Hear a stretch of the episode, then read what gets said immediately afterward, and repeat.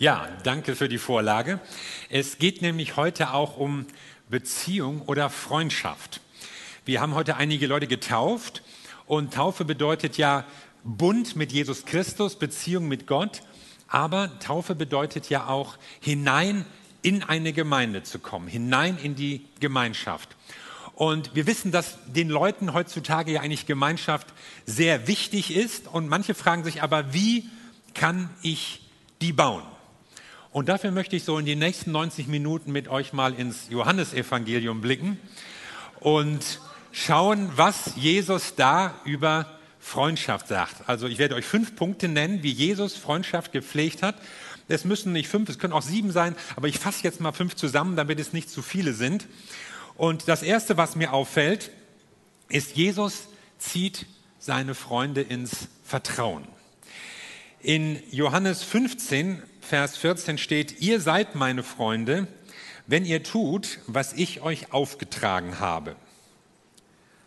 Na, wie hört sich das an? Toller Freund. Wenn du tust, was ich sage, dann bist du mein Freund. Wenn du nicht tust, dann nicht. Jesus hat ja vorher, man muss ja immer im Zusammenhang lesen, Jesus hat ja vorher gesprochen über dieses Gebot, einander zu lieben. Und er macht deutlich, wenn ihr nicht bereit seid, einander zu lieben, zu achten, wertzuschätzen, dann könnt ihr auch nicht meine Freunde sein. Ich kann nicht Jesus nachfolgen, Teil seiner Gemeinde werden wollen und mit den Leuten, den anderen, die da sind, nichts zu tun haben wollen. Sondern Jesus zeigt, das muss beides laufen, das gehört zusammen. Er nimmt uns hinein in die Gemeinschaft. Er hatte übrigens ja auch selbst ganz unterschiedliche Leute in seinem Team zusammengesetzt und zusammengestellt. Also es geht einerseits natürlich um Ja, Gehorsam. Da merkt man schon, Jesus ist nicht so ein kumpelhafter Freund, ey, was machen wir heute, ey, wie geht's, Alter und so, sondern er ist schon jemand, der uns Freundschaft gewährt, weil er der Herr ist.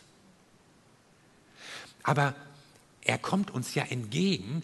Er macht den Abstand zwischen ihm und uns so klein wie möglich, indem er Mensch wird und unser Leben und unser Leiden teilt. Und damit ja auch zeigt, wie wichtig ihm die Gemeinschaft mit uns ist.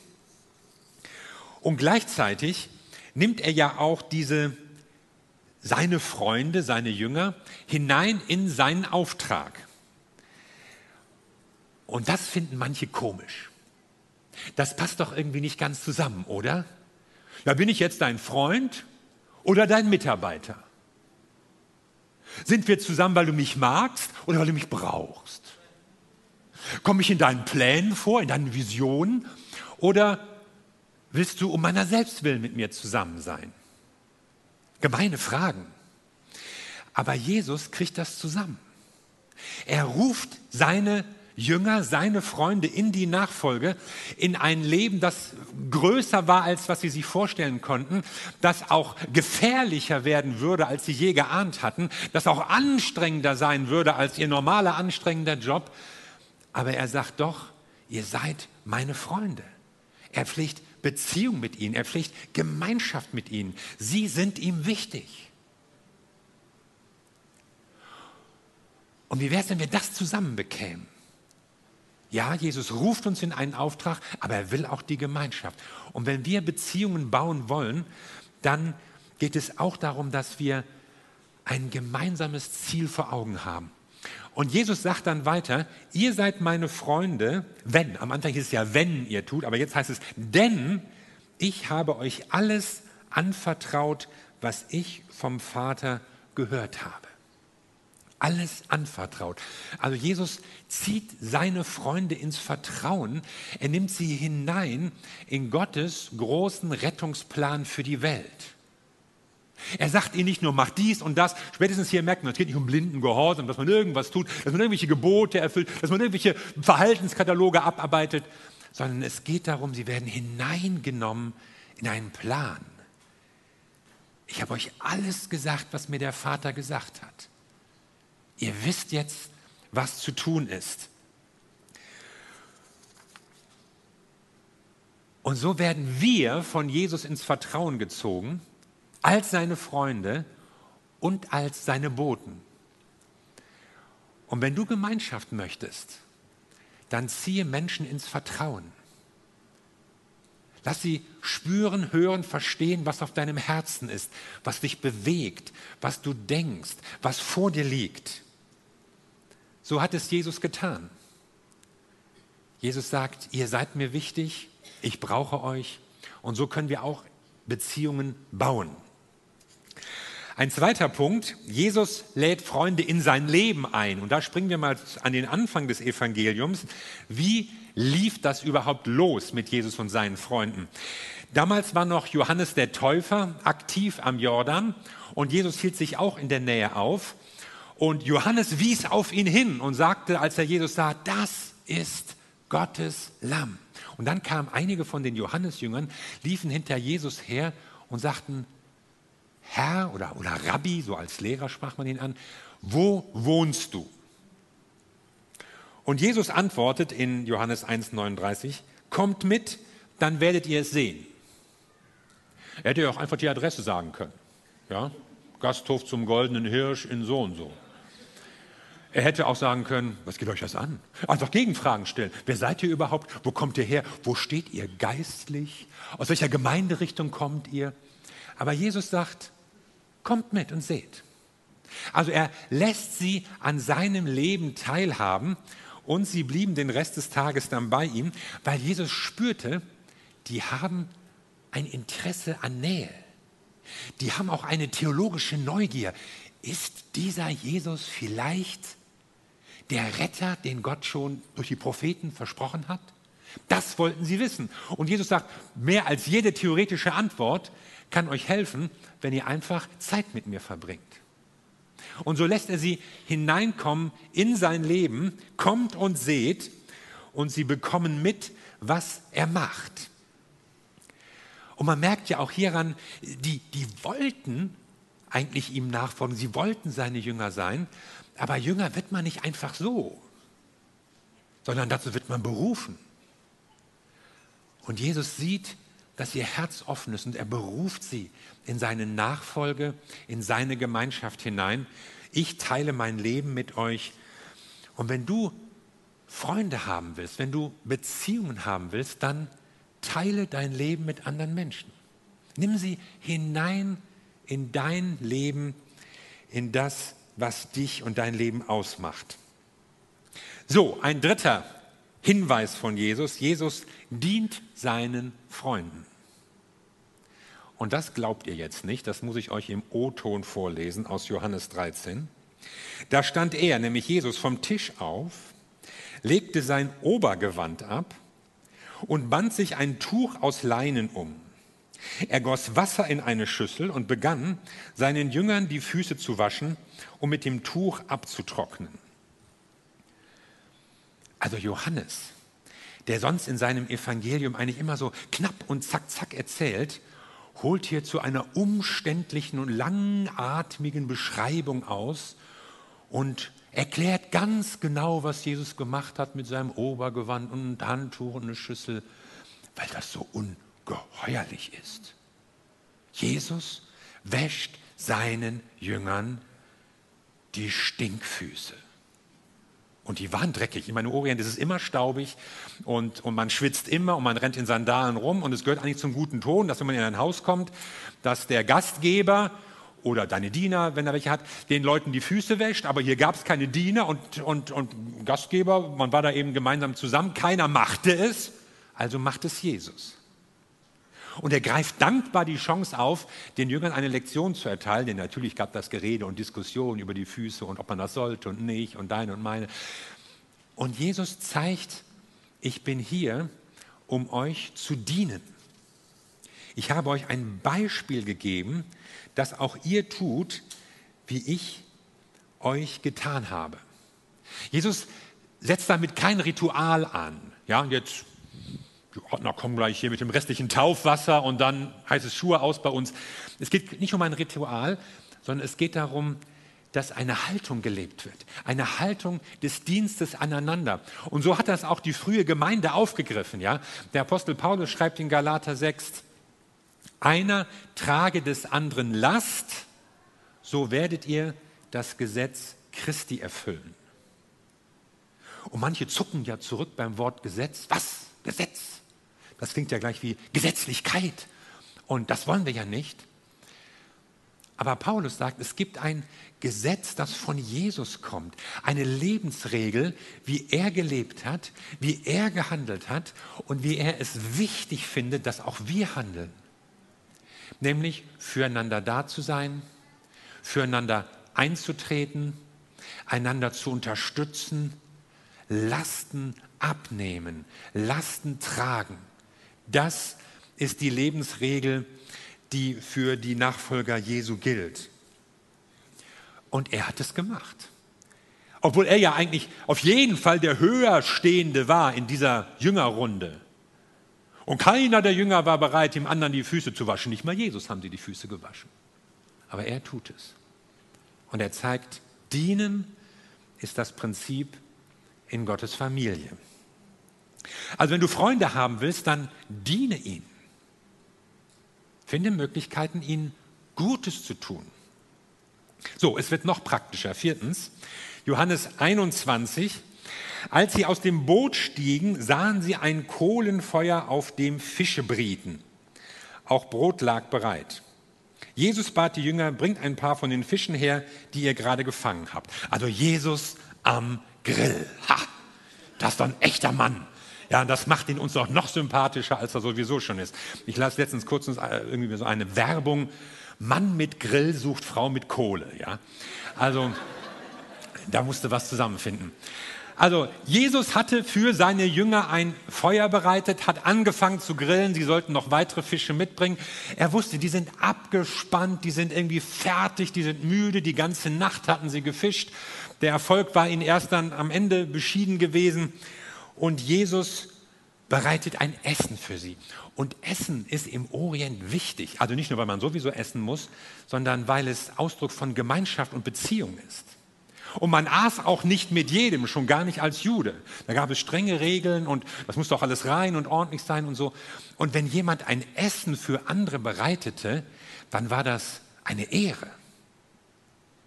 Da war das nicht nur, oh, ich habe Hunger, komm schnell, so schnell Imbiss gab es da nicht, sondern man aß, man nahm sich Zeit, man lag zu Tische. Und das tut Jesus für seine Jünger. Sagen wir es doch mal ganz praktisch, wenn du Freunde haben willst, koch für sie. Oder mach ein schönes Essen für sie. Und interessant ist, dass dieses schwierige Gespräch, das ja noch mit Petrus und Jesus anstand, das findet nach dem Essen statt. Nicht vorher. Hätte ich auch sagen können, so, Petrus, wir haben erst noch was zu klären. Wenn du hier einen gegrillten Fisch haben willst, dann, dann kommen jetzt erstmal die richtigen Antworten. Jesus sagt, komm, wir essen erstmal, komm, lagert euch, Ruhe reinbringen, erholt euch. Und dann hinterher wird gesprochen, wird gegessen, wird gesprochen nach dem Essen. Und so ist das Ausdruck der Gemeinschaft. Und es ist kein Zufall, dass in der Offenbarung, dem letzten Buch der Bibel, wenn so das Panorama beschrieben wird, wie es ist, wenn Jesus seine Gemeinde zu sich holt, wenn Gottes neue Welt da ist, wenn alles Leid und Schmerz und alle Tränen und Trauer von uns abgefallen sind, dass die Bibel diesen Moment als Hochzeitsmahl des Lammes beschreibt.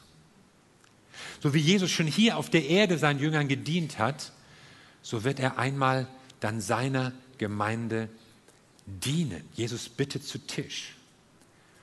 Und für die Menschen der Bibel war diese Vorstellung von, von einer höher gestellten Person, von dem Sohn Gottes, zu Tisch zum Essen eingeladen zu werden, das war grandios.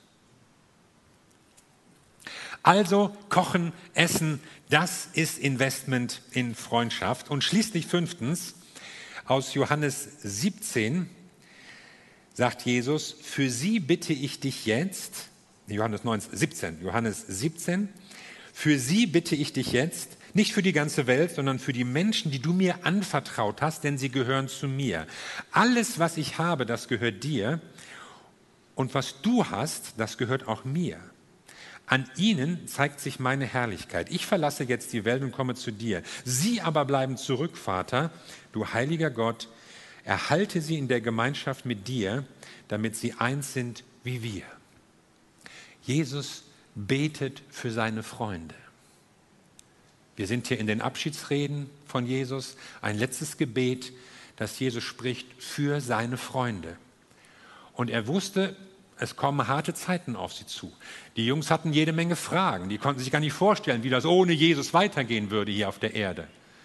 Aber Jesus betet für sie und sagt, euch gilt meine besondere Fürsorge. Euch gilt meine Fürbitte, für euch bete ich, weil Gott mit euch Pläne hat, weil ich euch erwählt habe, weil mit euch der Plan Gottes auf dieser Erde weitergehen soll. Ihr seid mir wichtig. Und es fällt schon auf, dass Jesus sagt, ich bete nicht für die ganze Welt. Schade eigentlich. Jesus ruft die ganze Welt. Jesus lädt die ganze Welt ein. Sie sollen umkehren, sie sollen zu ihm kommen. Aber hier wird deutlich, dass diesen Jüngern, diesen Erwählten seine besondere Fürsorge gilt, auch im Gebet. Wenn du Freunde haben willst, wenn du eine gute Beziehung haben willst, bete für sie. Denn das ist ja noch mal etwas Unsichtbares, was man nicht immer so gleich zu fassen oder zu greifen kriegt, das Gebet. Aber Gott gibt uns damit die Möglichkeit, einander zu dienen, indem wir füreinander beten. Und Jesus selbst, er hat es getan. Und vielleicht bist du auf der Suche nach Freunden, vielleicht sind deine Freundschaften schwierig, vielleicht möchtest du gerne eine Kleingruppe haben, vielleicht suchst du hier irgendwo Anschluss an der, in der Gemeinde. Dann versuch dir doch mal diese fünf Tipps, will ich es mal etwas profan sagen, von Jesus zu merken. Ja? Zieh Menschen in dein Vertrauen, lass sie an deinem Leben teilhaben, diene anderen, koche für andere und bete für Menschen. Und ich bin sicher, das wird Beziehungen stiften und Beziehungen stärken. Wir brauchen das. Ich habe gehört von Menschen, gerade älteren Menschen dieser Corona-Zeit, die förmlich verkümmert sind in diesen ganzen Kontaktsperren von Kollegen war zu hören, also dass sie vermuten sogar, dass Leute gestorben sind, weil sie dieses Alleinsein nicht mehr ausgehalten haben. Wir Menschen brauchen Gemeinschaft. Wir brauchen die Beziehungen. Und Jesus weiß das. Wovon die Leute am meisten die Nase voll haben, ist eben die soziale Distanz. Und es ist sinnvoll, vorsichtig zu sein, aber es zeigt uns auch, was für einen Wert wir in Beziehungen haben und wie wichtig es ist, gute Kontakte zu pflegen. Und wenn die Bibel das Wort Sünde in den Mund nimmt, dann beschreibt sie ja einen Beziehungsbruch, nämlich zwischen Gott und dann auch zwischen Menschen. Zerstörte Beziehung, das ist ja so ein, ein Kerntatbestand der Sünde. Und Jesus ist gekommen, um gerade diesen Beziehungsbruch zu heilen. Er will seine Beziehung zu Gott wiederherstellen, aber er will auch helfen, unsere Beziehungen von Mensch zu Mensch wiederherzustellen. Das ist seine Rettung. Das ist sein Heil. Und deshalb finde ich es so gut, wie wir das bei Jesus auch ganz persönlich sehen können, wie er das gemacht hat. Jesus stellt Beziehungen wieder her. Er ruft dich in seine Gemeinde, er ruft dich in seine Gemeinschaft, er stellt dich zusammen mit anderen Christen in die Nachfolge und in den Auftrag. Und wenn du sagst, ja, ich, ich will das, ich möchte Freunde haben, ich möchte Beziehungen haben, ich möchte eingebunden sein in eine Gemeinschaft, dann kannst du genau auf das schauen, wie Jesus es gemacht hat. Und kannst sagen, ja, diese Schritte, diese Punkte, die greife ich jetzt mal auf. Und ich garantiere dir, dass deine Beziehungen neu werden und dass du neue Beziehungen entdeckst. Wenn du sagst, ja, das will ich, dann lass uns doch jetzt noch einen Moment zusammen beten.